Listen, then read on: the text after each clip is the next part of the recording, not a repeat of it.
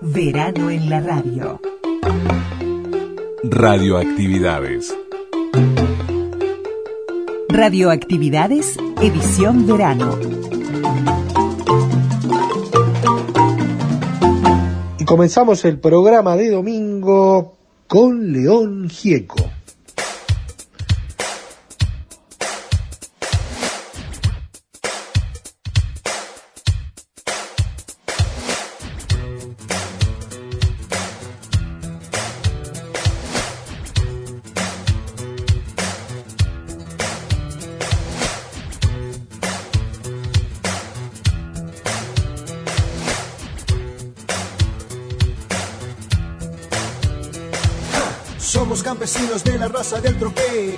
Un turista del famoso DM3. Nacimos en el pasto, asado y mucho vino, pero nunca seremos un gordito argentino. Nos gusta la tierra, odiamos la ciudad, mas sabemos que en el polvo no hay oportunidad. Andamos de aquí, andamos para allá, chocamos al país diciendo la verdad. Menos mal, no somos cualquiera. Nunca nos odiaron en la escuela. Menos mal, no somos cualquiera. Nunca metimos en la iglesia. Somos del grupo Los Salieris de Charlie, le robamos melodías a él. ¿Qué tal amigas y amigos de las radios públicas? Bienvenidos a Radioactividades. Por aquí Luis Ignacio Moreira Lula, Daniel Ayala, quienes hacemos este programa y que los invitamos en los varios horarios y en las varias frecuencias. A las 12 por Radio Uruguay, 1050 onda media, 94.7 frecuencia modulada, la red de frecuencia modulada del interior, de nuestras queridas radios públicas en el interior, y la posibilidad de escucharnos a las 20 horas por Radio Cultura, 1290 kilohercios. Les recordamos nuestro portal medios públicos más que recomendable, allí está Radioactividades, por supuesto. Comenzamos con León Gieco, nacido en Cañada Rosquín, a 146 kilómetros de la capital de Santa Fe, ¿no? en Santa Fe, en la ciudad de Santa Fe. Esto tiene que ver con algunas historias de radio y presentes de radio de quien nos va a acompañar en la primera parte del programa de hoy, que es Adrián Brodsky, un argentino que vive muy de cerca todo lo uruguayo, nacido en Concordia, Entre Ríos, y que después su, su periplo radial anduvo y está hoy en LT9, está en radio, en las radios de Santa Fe, en la radio de Santa Fe, y bueno, elegimos por allí. Cañada Rosquín está a 146 kilómetros de la ciudad de Santa Fe, donde nació León Gieco, y este, esta canción, que es un clásico, Los Alieres de Charlie, del álbum Memorias del Alma, del año 1992, el primer tema de ese disco. Estarán pensando igual. Ahora son todos drogadictos. Somos del grupo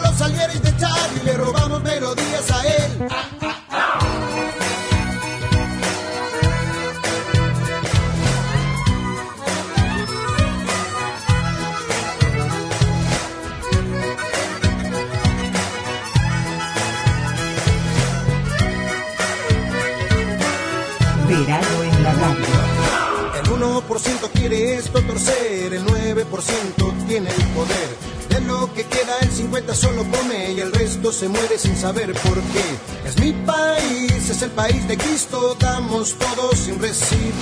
Es mi país, es un país... Bueno, ya le adelantamos. Mucho tiene que ver el fútbol y la radio, porque Adrián Brodsky eh, vive el fútbol de una manera muy especial y es un relator con un sello propio.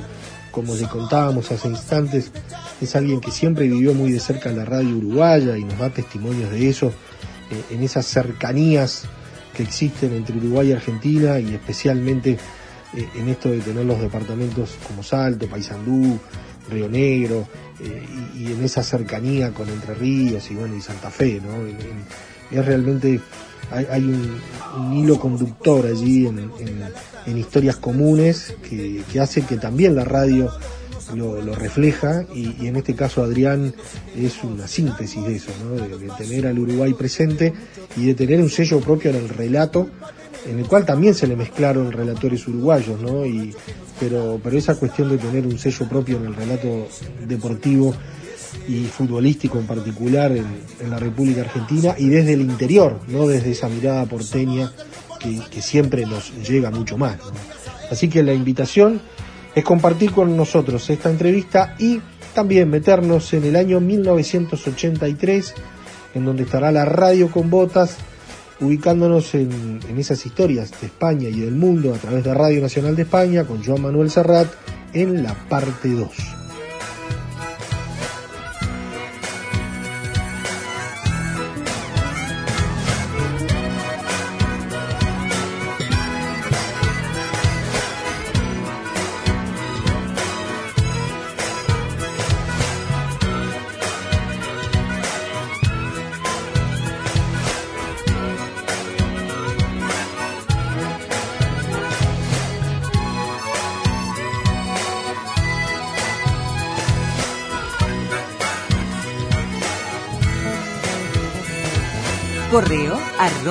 radioactividades.org.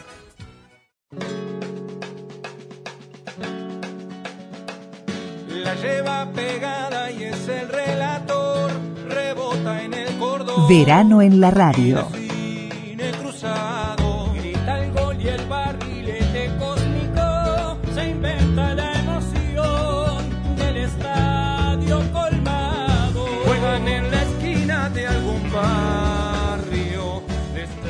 Adrián Brodsky, alguien que, que lleva la radio en su, en su vocación. Radio, televisión, relatos, fútbol, pero las cosas comenzaron en Concordia. Vos sos de Concordia, ¿no, Adrián? Soy orgullosamente concordiense, Daniel, de la costa del río Uruguay, como decimos en, en Entre Ríos, ¿no? Y me crié, nací, me crié en Concordia.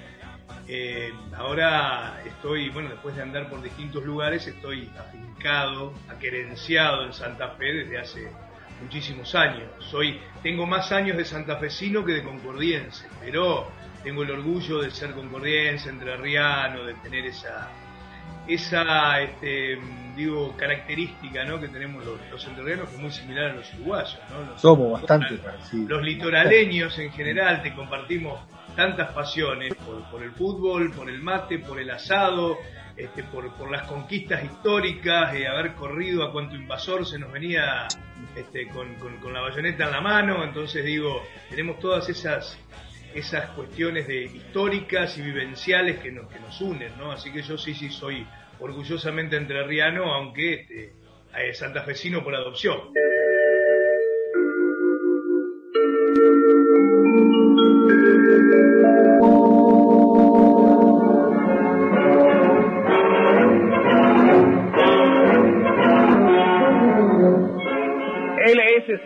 Radio Rivadavia al servicio de la verdad, presenta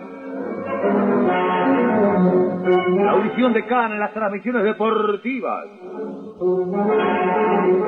La oral deportiva Edmundo Campañales. Con la dirección general de José María Muñoz, el relator de América, y la participación del equipo deportivo de la emisora. Auspicia Anán de Pergamino. Anán siempre primero en la fabricación de camisas, pantalones y jeans. Creadores de un estilo con personalidad.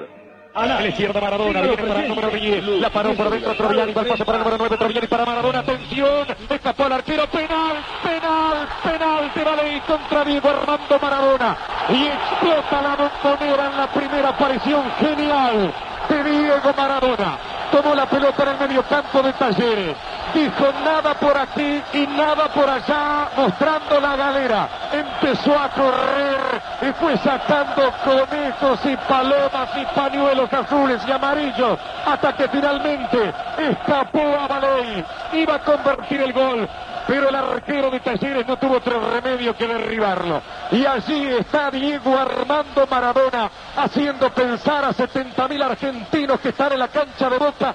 Qué lindo que es levantarse un domingo de mañana en Buenos Aires si de tarde juega Maradona. Maradona va a tirar el penal. Se me ocurre que abajo y al parante derecho, o quizás lo tire fuerte para asegurarlo, es el primero de todos. Se adelanta Maradona. ¡Gol!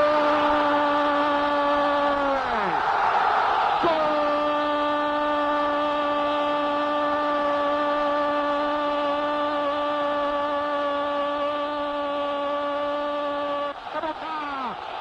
Diego Armando Maradona, penal abajo.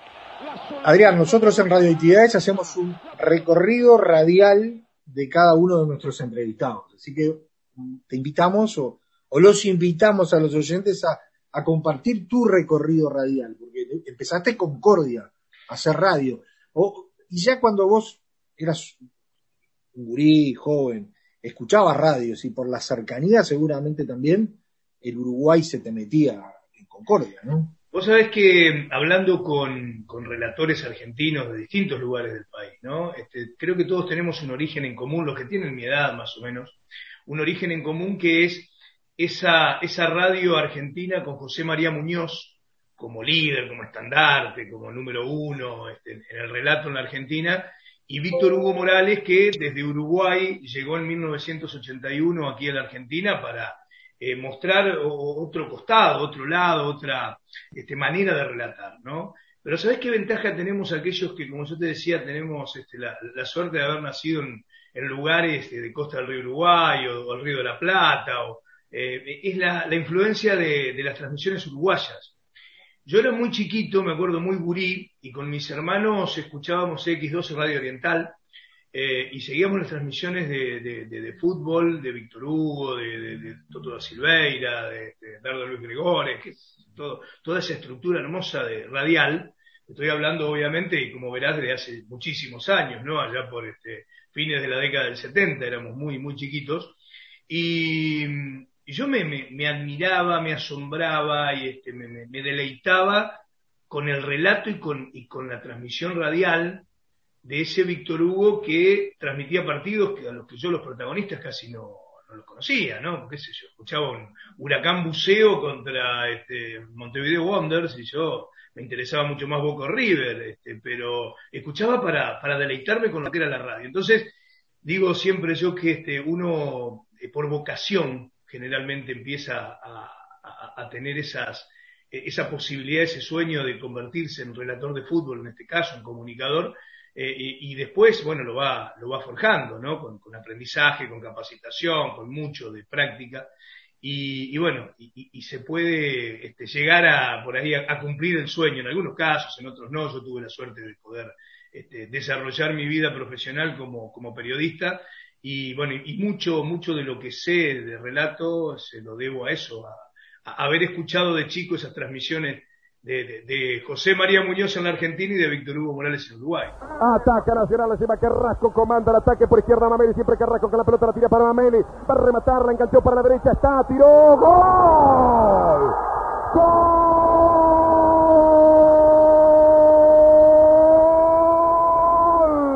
Nacional Mameli, Mameli.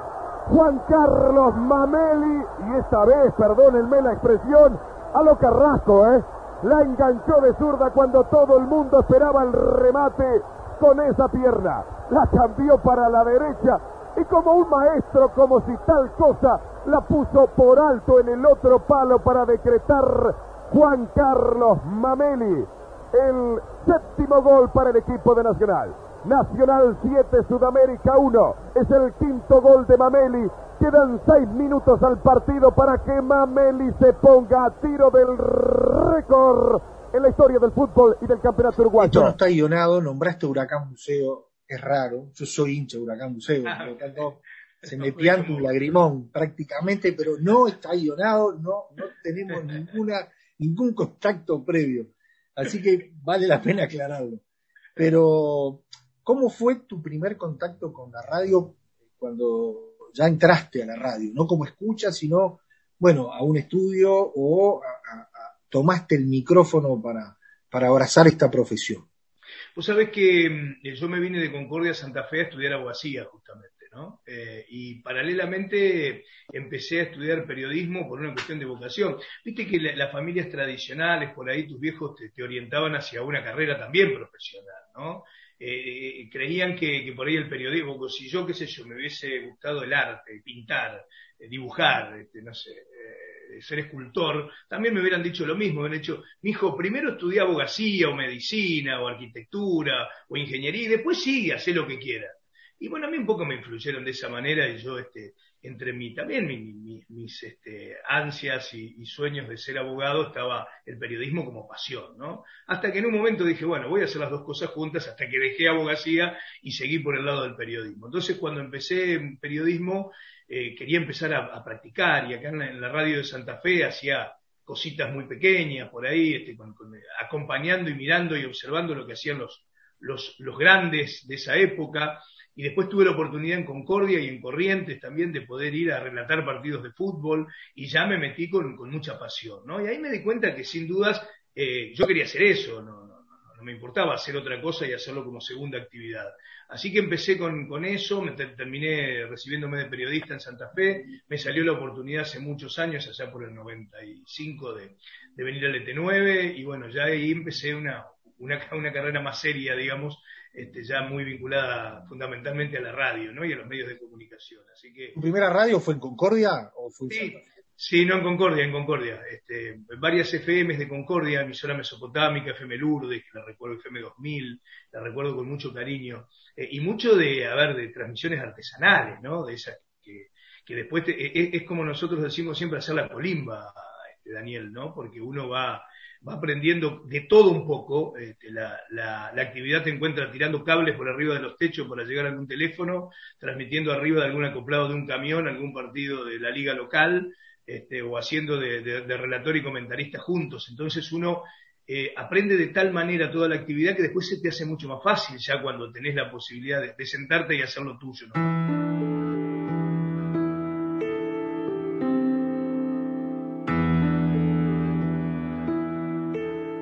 Aquellos que hemos incursionado en distintos medios de comunicación somos enamorados de la radio.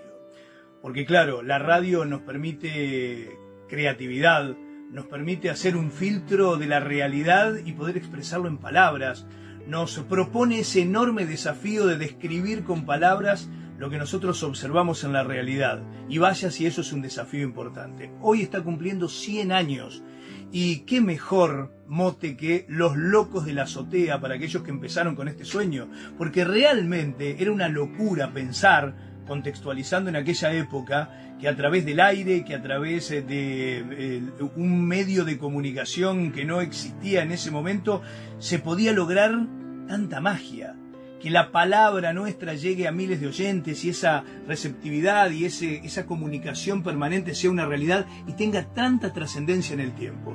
Eh, les propongo imaginarnos qué diferencia hay entre lo que hoy manejamos como mensajes de WhatsApp, como mensajes o, o- o publicaciones en Instagram o en Facebook, en relación a aquella radio. Ninguna. En ambos casos existía lo mismo. Un emisor, muchos receptores, eh, la comunicación, el canal, lo que se quería expresar. Entonces, esa radio que nació hace 100 años sigue actualizándose.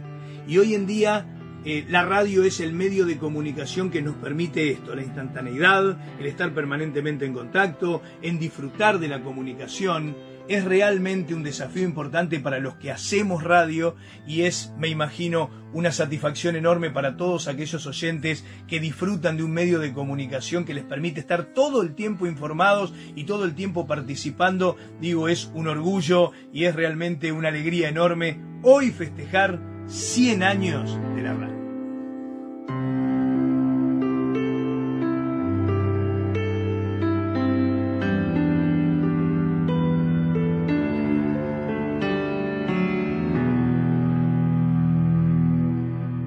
¿Te acordás del primer partido? Sí, sí, partido por Liga Concordiense de Fútbol. Un partido entre, contame, entre contame un poquitito. Wanderers y Santa María de Oro.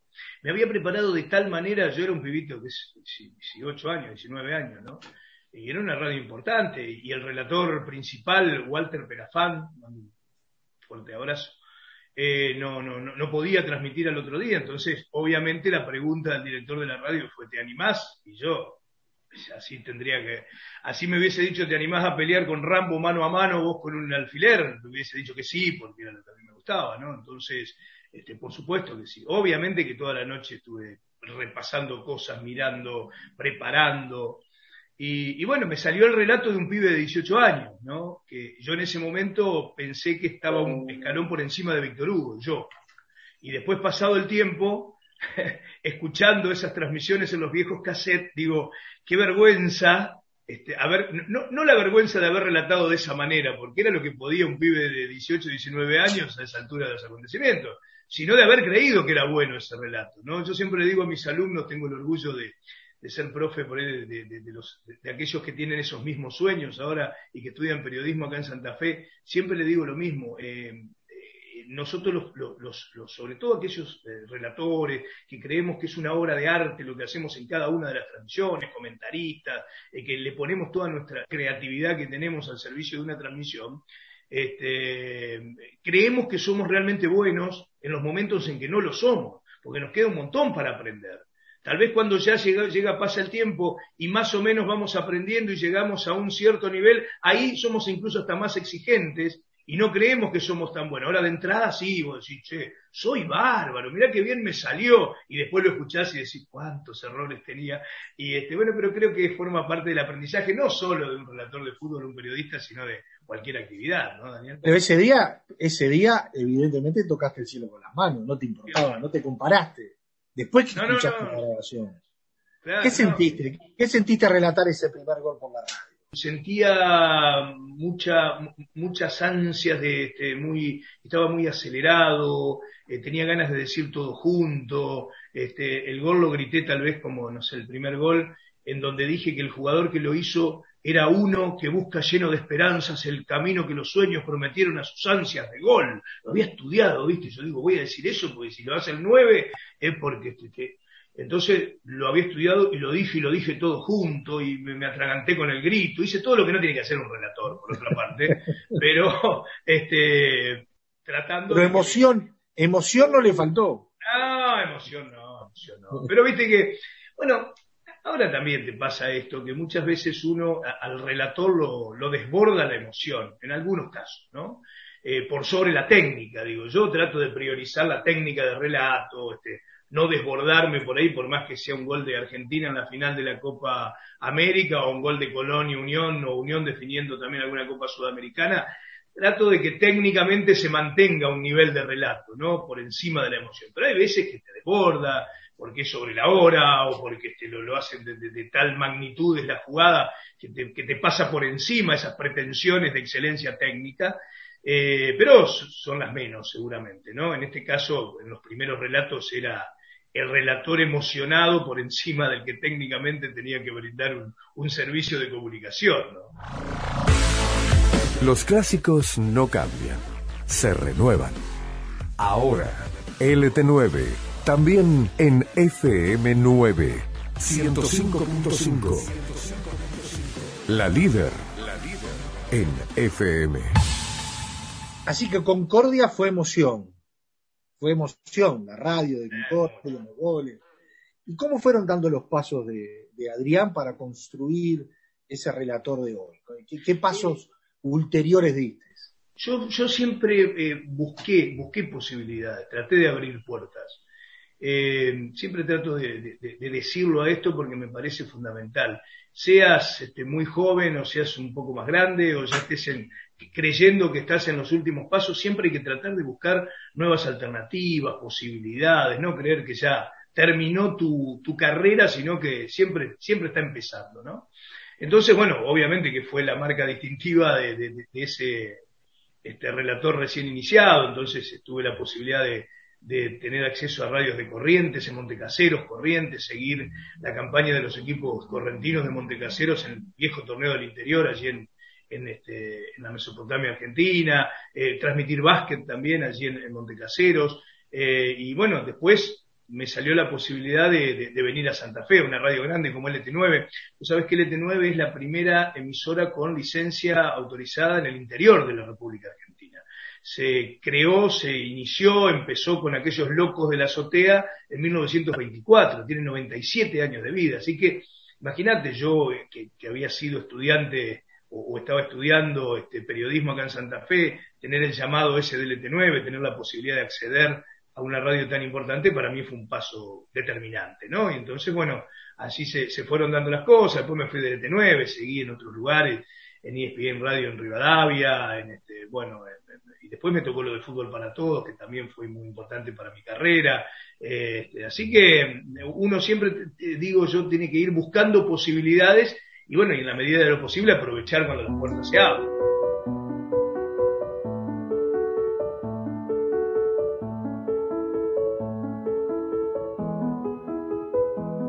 El día de cumpleaños de una persona o de una institución es un día de mucha felicidad, pero también es un día de reflexión, de volver hacia atrás y hacer un balance de todo lo ocurrido durante la existencia.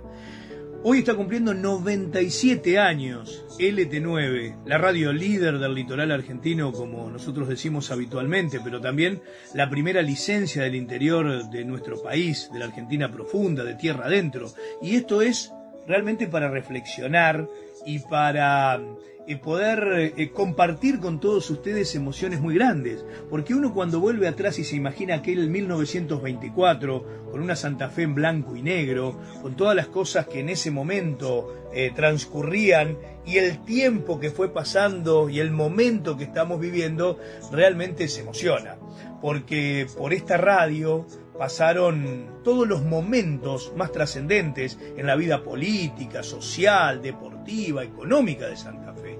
Hacía pocos años habían comenzado Colón y Unión a tener vida social, eh, una Santa Fe que fue cambiando de colores políticos, que fue evolucionando, que fue teniendo hechos desde todo punto de vista trascendentes para el país y para el mundo y que fueron reflejados por LT9. ¿Cómo no nos vamos a emocionar en un día como hoy en una radio que está cercana a cumplir 100 años? Han pasado los periodistas más destacados de todo el país por estos micrófonos. Aquí cantó Carlos Gardel y Julio Sosa y hoy escuchamos el reggaetón más este, moderno de todos. Entonces realmente es una vida de varias generaciones en torno a la radio. Por eso lo festejamos, por eso lo disfrutamos y por eso lo queremos compartir con todos ustedes. 97 años de vida para los que hoy estamos es un placer, es un enorme desafío, es una satisfacción, pero también la gran responsabilidad de seguir estando como siempre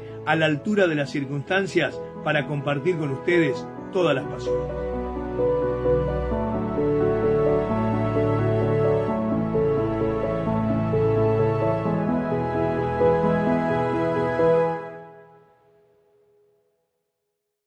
Verano en la radio. No diga calor. Radioactividades. Fresquita. Radioactividades, edición verano. Sábados y domingos al mediodía. Escuche bien. Para todo el país.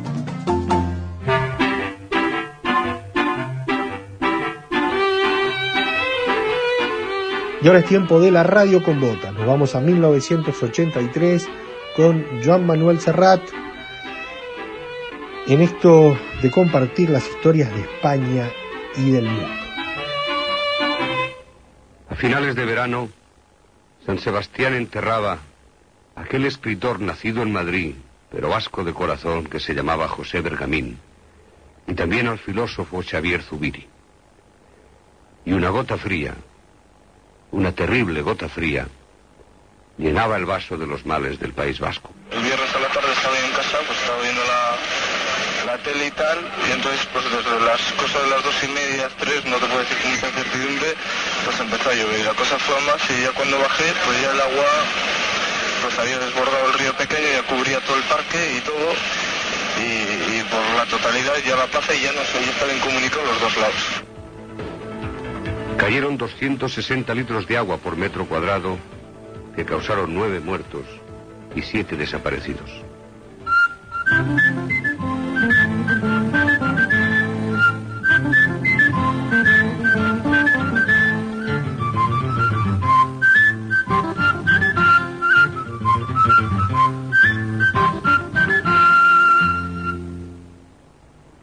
entzuleak gorgarriok. Zuekin, Euskadi irratia.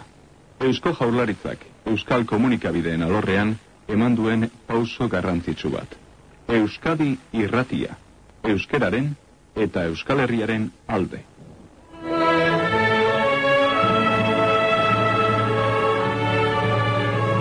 Las cosas que ocurrían en el mundo en 1983 las pudo seguir el pueblo vasco en su propia lengua a través de Euskal Televista y de la también recién inaugurada Euskal Irratia.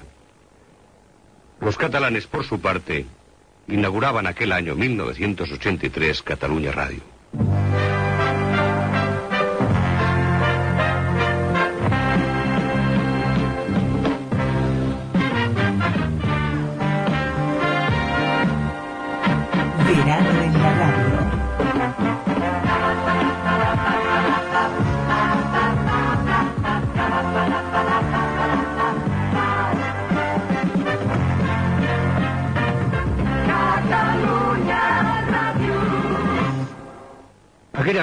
Curiosamente, no fue el presidente Pujol el que inauguraba el pantano, sino mi buen amigo Miguel Calzada, alias Mikimoto, que en 1983 era locutor de continuidad de la emisora. Él estaba allí y le dijeron, Miki, pa'lante. I pa'lante. Són les 0 hores 0 minuts del dia 20 de juny del 1983. Comencem en aquest moment una feina volguda i important, la posta en marxa de Catalunya Ràdio, emissora de la Corporació Catalana de Ràdio i Televisió. Ens trobem a la freqüència de 106.8 megacicles. Catalunya Ràdio, so estereofònic, FM. Catalunya Ràdio, en emissió de proves. También en televisión española empezaban a pasar cosas, como por ejemplo la suspensión de los programas especiales de Semana Santa. Ya nunca más nos volverían a instruir con títulos como Molokai, El Judas, Hugo Badis, Rey de Reyes o los Diez Mandamientos. Ya no tenía ningún sentido mantener tan alto el estandarte de las virtudes públicas cuando las recién autorizadas salas X se obstinaban en difundir los vicios privados con títulos tan sugerentes como Garganta Profunda, o Tócame el pito, Agapito, o Calenturas Suburbiales, o Las Bragas Incandescentes.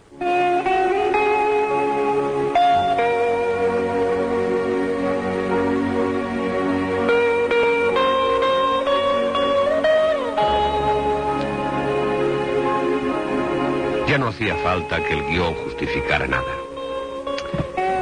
Era el desnudo por el desnudo. El erotismo por el erotismo. El porno por el porno. Eran las salas X, que de la noche a la mañana poblaron buena parte de nuestras carteleras.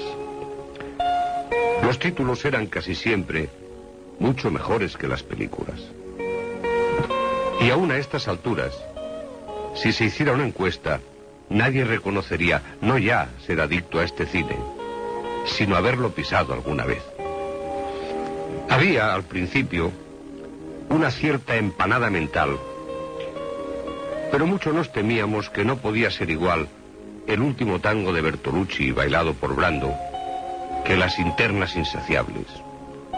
Ni tenían nada que ver Harry el sucio con Harry la sucia. Pero había un morbo al principio y un muy escaso público después. Lo divertido era hacer cola. Hacer cola y mirar fijamente a los solitarios que se acercaban a la taquilla. Y descubrir a los desafiantes, a los vergonzosos y a los que disimulaban hasta hacerse con la entrada.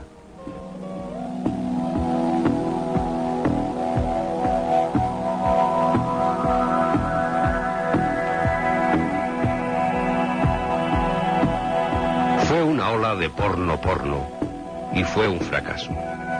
Lo único destacable fue aquella noticia que se apresuraron a dar los periódicos más conservadores sobre la muerte por infarto de un pobre señor mientras asistía a un orgasmo múltiple y en alemán en una sala de barrio.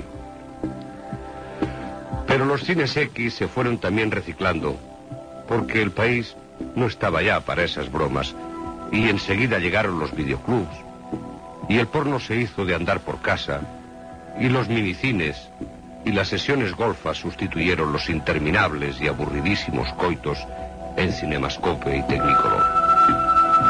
Las salas X fracasaron porque el país no estaba ya para esas bromas ni tampoco para esas comparaciones. A la salida de una proyección, el comentario habitual era que esas cosas solo ocurren en el cine. Eran largas las disquisiciones sobre si había pomadas maravillosas capaces de aumentar el tiempo y hasta el tamaño a todas luces exagerado de los atributos de los artistas.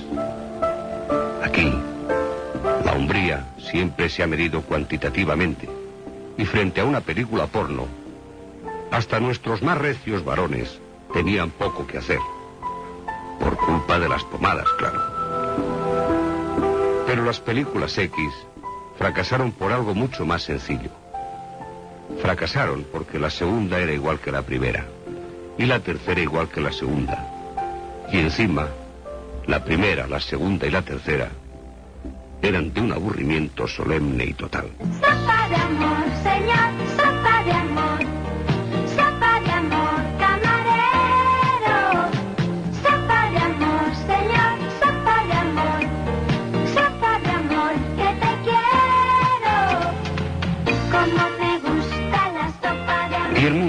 parte, seguía igual. Si los montescos norteamericanos no eran seguro, trigo limpio, tampoco los capuletos de la Unión Soviética eran de lo más legal. Mientras Ronald Reagan invadía la isla de Granada en su calidad de sheriff del planeta, los rusos derribaban un jumbo coreano con 269 pasajeros a bordo que no tenían ninguna culpa, pero ninguna culpa de la maldita Guerra Fría ni de la madre que parió a unos y a otros. El jumbo se había desviado de su ruta y en el momento de su derribo sobrevolaba territorio soviético cerca de la base militar secreta de Sajalín. El presidente Reagan denunció que los soviéticos sabían que el avión que iban a derribar era una aeronave civil. Según los soviéticos, el Jumbo tenía la misión de ocultar un avión militar americano. En fin, 269 inocentes fríamente asesinados.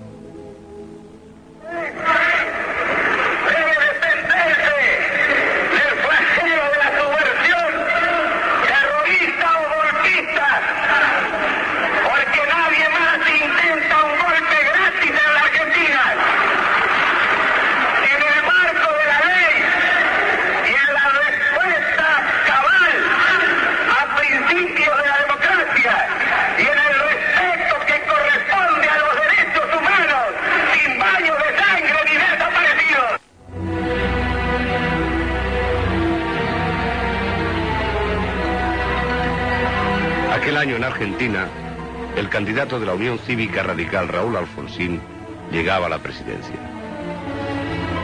Argentina volvía a la democracia de la mano de un hombre que tras imponerse en las elecciones del 30 de octubre, llegaba a la presidencia con la promesa de derogar la ley que impedía que fueran juzgados los militares responsables del genocidio de su pueblo. ¡Benigno! ¡Benigno! ¡Benigno! ¡Benigno! ¡Benigno! ¡Benigno! 21 de agosto de 1983. Benigno Aquino, líder de la oposición filipina, es asesinado en el aeropuerto de Manila al regresar a su país después de tres años de exilio en los Estados Unidos. Un tiro en la nuca, supuestamente de un desconocido, eliminado inmediatamente por las fuerzas de seguridad. Aquino temía el atentado y se lo dijo a una cadena de televisión norteamericana poco antes de su último viaje. Usted tiene que estar muy preparado con la cámara porque la acción puede producirse rapidísimamente. En cuestión de tres o cuatro minutos todo puede haber terminado. No sé si sería capaz después de hablarle nuevamente. Ese es el peligro, el gran peligro. Yo he adoptado algunas precauciones, un chaleco antibalas, pero si me disparan en la cabeza no hay nada que hacer entonces. Mi sospechoso número uno sigue siendo el presidente Marcos, ha dicho Corazón Aquino, la viuda de Benigno, al conocer la sentencia del Tribunal Supremo de Filipinas que declara inocente al jefe del Estado Mayor de las Fuerzas Armadas, el general Fabián Ver, procesado por el asesinato de Aquino.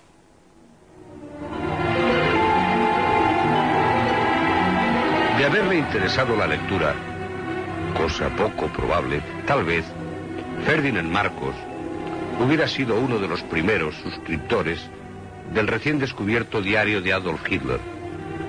Un diario que publicaba la revista alemana Stern en medio de un gran escándalo internacional y que al final resultó ser falso. Aquel año 1983, Bolivia por fin concedió a Francia la extradición de Klaus Barbie, más conocido por el carnicero de Lyon, el responsable de las operaciones de las SS contra la resistencia francesa durante la Segunda Guerra Mundial. Klaus Barbie fue devuelto a la escena del crimen, a la cárcel de Lyon. Klaus Salman, alias Barbie, expulsado de Bolivia, está detenido en una cárcel de Lyon. ¿Qué piensan hacer Carlos Castillo con él, las autoridades francesas? Pues de momento ha instruido el proceso un juicio que va a tardar varios meses porque el dossier es abultado. Se le acusa de ser responsable de 4.000 muertes y 7.500 deportaciones, pero ha sido encarcelado bajo la acusación genérica de crímenes contra la humanidad.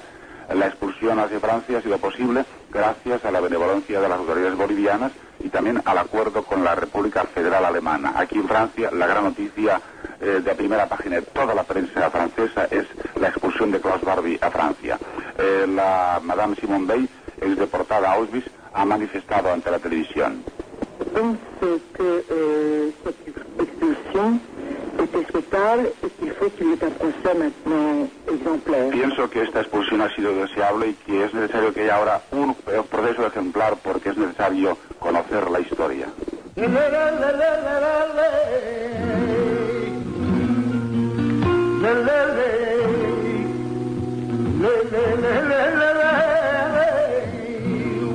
La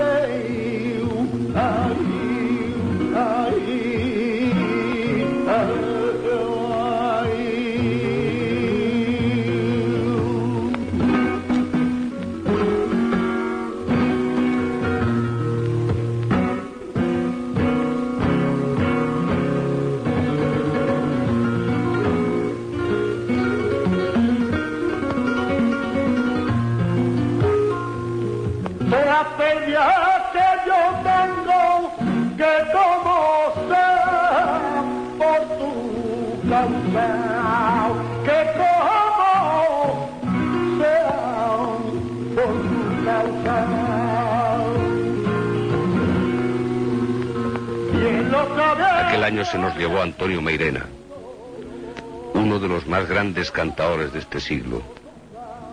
Y también se nos llevó a algunos niños de 90 años, como a Joan Miró. La pintura de Joan Miró, simplemente, al margen de, toda, de todo ismo. Siempre he querido guardar una independencia total, sin ninguna etiqueta. Y aquel otro chiquillo, que con una maxifalda roja siempre lloraba desconsoladamente puesto en pie sobre una silla. Se llamaba Carlas Andreu. Para los amigos, Charlie River. ¿Sabéis toda la lucha que yo he tenido a mi vida para llegar a ser un gran payaso? He luchado de pequeño con el trabajo y con mi padre y he llegado. Y he tenido desgracia. He tenido unos hijos que son buenos, que son artistas. Estoy contento de la vida. Y haré y seguiré trabajando toda mi vida para la humanidad, para la gente que se ríe. Y que el circo no morirá nunca, porque cuanto existirá payaso, el circo quedará siempre, en toda la vida, porque el circo es el espectáculo para los niños, para los grandes, para los abuelitos y para todo el mundo. e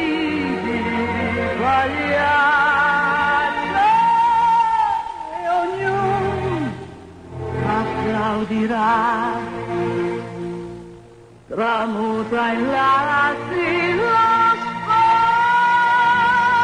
spasmo ed il pianto, in una smorfia il singhiozzo del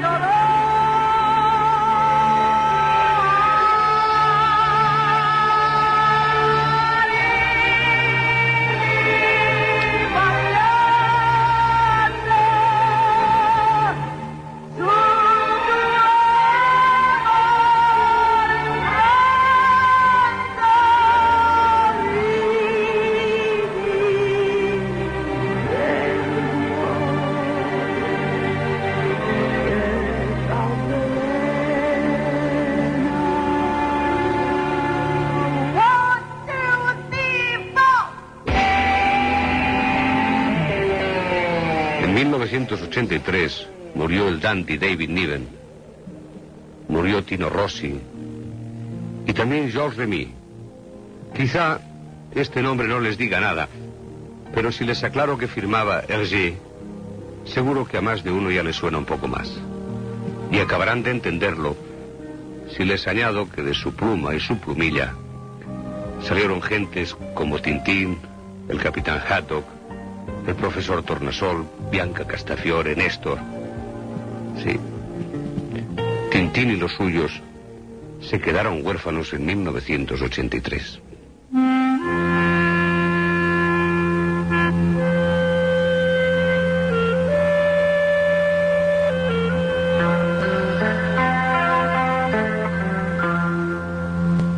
Le conocimos en algunas de nuestras enfermedades infantiles o adolescentes. Aquellas que nos libraban de la escuela a cambio de una semana en cama con la botella de agua mineral en la mesita de noche, el arroz servido para cenar y el beso en la frente de la madre para saber la temperatura. Entre todas estas actividades, llegaba alguna tía y nos regalaba un libro de dibujos. Y nuestra cama se echaba a volar hasta irse al fin del mundo con él.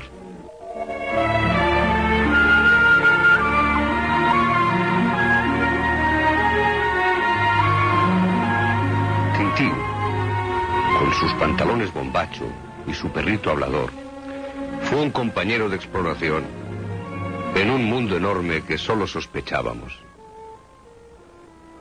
Lo bueno de Tintín es que no tenía carácter. Era simplemente la acción de las cosas y el carácter se lo dábamos cada lector por separado. Huíamos de los malvados y apreciábamos las borracheras del capitán Haddock o los descubrimientos del profesor Tornasol o el despiste de Hernández y Fernández. Pero Tintín era nuestro héroe porque era tan poco que siempre nos dejaba ser nosotros. Cuando Armstrong llegó a la Luna, nosotros ya habíamos estado antes. Y fuimos creciendo con un Tintín eternamente joven a nuestro lado. Llegó un día de 1983 en el que supimos que se nos había acabado esa cita anual como de premio de final de curso o de consuelo de los resfriados. Murió Hergé, el papá de Tintín. Y nos resignamos a no esperar nada nuevo de nuestro amigo de papel. Fue una manera, como otra cualquiera, de comprobar que tal vez ya éramos adultos. Y desde entonces, todos los perritos blancos se llaman Milú. Y todas las cantantes de ópera se parecen a Bianca Castafiore. Y en el país del oro negro, la guerra no cesa jamás. El día que Tintín se quedó huérfano, tuvimos que pasarnos a la televisión para comprender el mundo. Y francamente, ahora lo entendemos mucho menos que antes.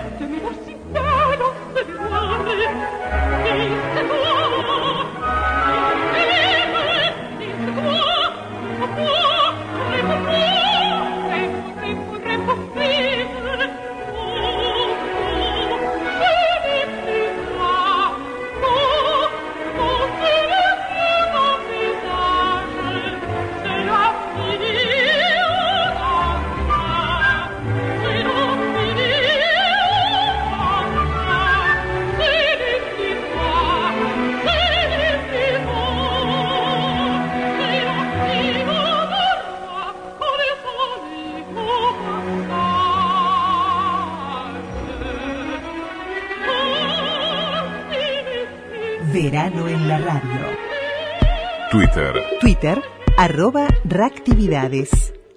Arroba reactividades.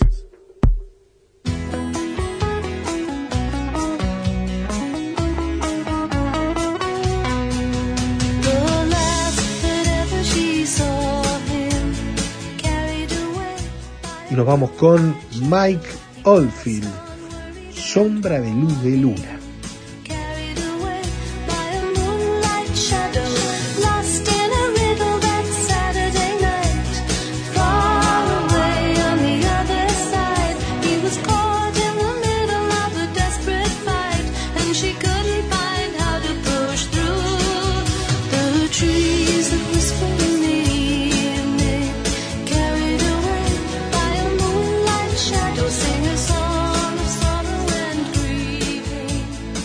Y esperemos les haya gustado la propuesta de este fin de semana, tanto la de ayer y la de hoy, particularmente en esto de estar los sábados y los domingos en estas ediciones de verano de radioactividades, particularmente estas de enero, en donde estará lo mejor de radioactividades en, en lo que fueron crónicas diversas en este año tan particular del 2021, que algunas de estas crónicas vale la pena volver a escuchar y para nosotros es es realmente un gusto estar siempre, todos los sábados y los domingos, en los horarios habituales de radioactividades, a las 12 por Radio Uruguay, a las 20 horas por Radio Cultura. Les recordamos también nuestra edición especial, lo, lo mejor de radioactividades en la semana, que los domingos a las 6 de la mañana está en Radio Cultura en los 1290 kilohercios.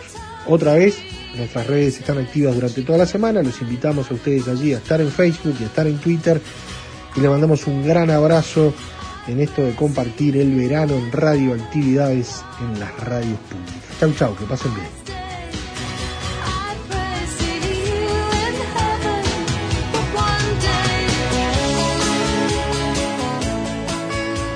Conducción, Daniela Ayala. Locución institucional, Silvia Roca y Fabián Corrotti. Producción y edición de sonido, Luis Ignacio Moreira.